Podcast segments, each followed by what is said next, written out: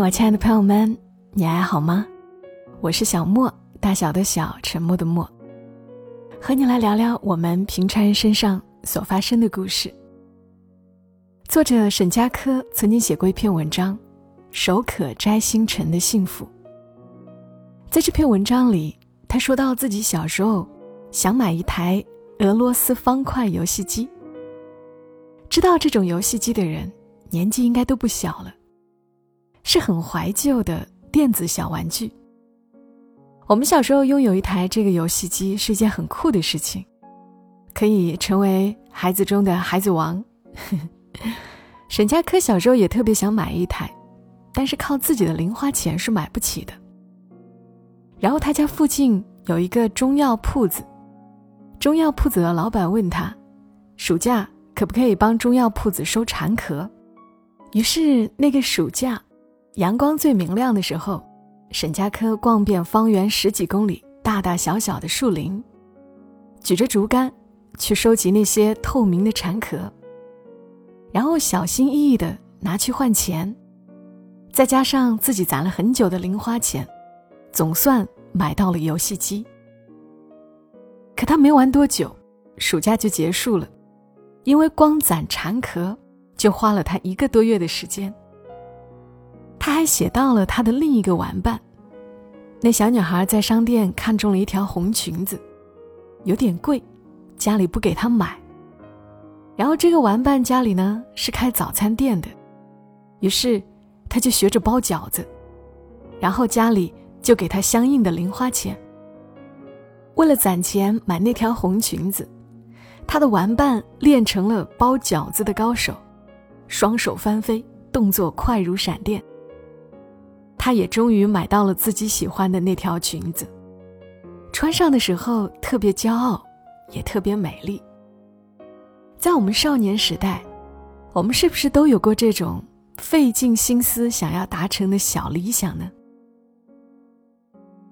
我记得小学的时候，我特别想要一块电子手表，黑色的，只有数字跳动的那种，觉得特别酷。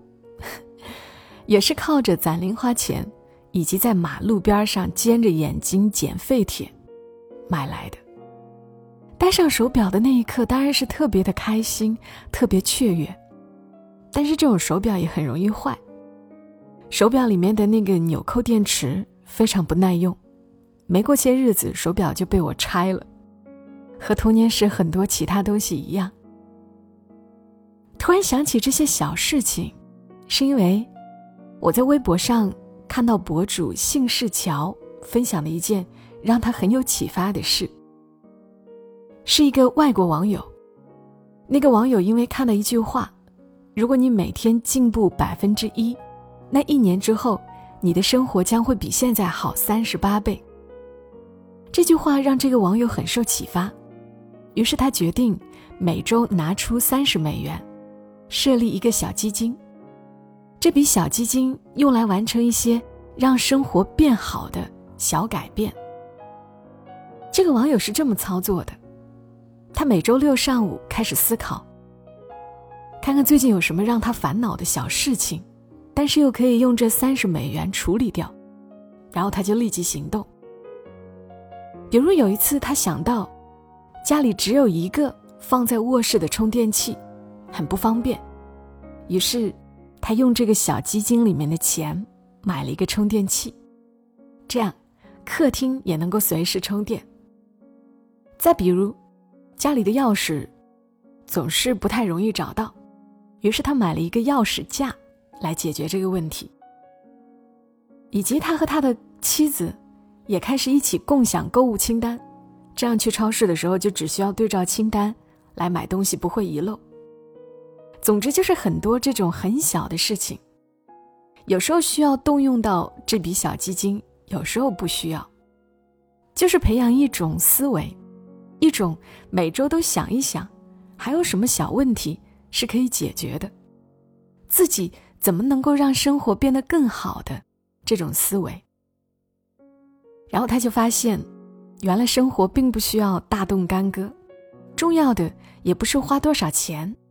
就是一点点小小的改变，累积起来，生活就变好了，就足够了。这种感觉和我们童年里想要的游戏机、裙子，或者电子手表等等，其实是有一点点相像的。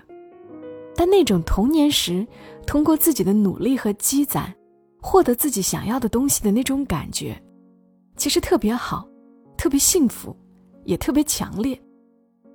但我发现我们可能都快忘记这种感觉了。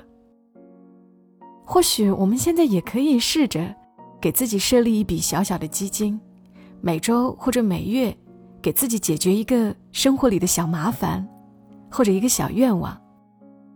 那这个小麻烦，也许是某个松了的螺丝钉把它拧紧，堵塞了的喷喷头疏通或者换一个，床头的一个无线充电器，一瓶更好的洗发水，或者添置一个要给孩子打印试卷、打印作业的家用打印机，也可能是柜子里那一件已经失去了弹力的内衣，更有可能是为自己觅得的。一个想要的小礼物，少一点拖延和等待，长期的进行下去，我们会获得更多认真生活的能量和改变生活的能力。不要忘记童年时自己想要的东西，自己就去追求、去积攒的幸福。我是小莫，今天就和你聊这些。更多节目，记得在喜马拉雅搜索“小莫幺二七幺二七”，添加关注，可以发现我还有其他更多的专辑。谢谢你的收听，点赞、评论、转发、送月票，都是对我最好的支持。祝你今晚好梦，小莫在深圳和你说晚安。